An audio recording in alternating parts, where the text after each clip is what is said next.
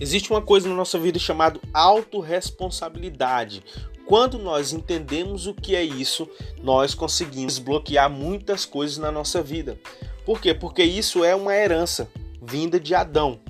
Comete pecado quando Adão erra come do fruto, o que, que ele faz? Ele diz que a culpa foi da esposa dele que deu fruto para ele. O que, que a esposa dele faz? Ela diz que a culpa foi da serpente que seduziu ela para comer o fruto. E de lá para cá, todas as pessoas têm vivido dessa forma, transferindo responsabilidade para outros.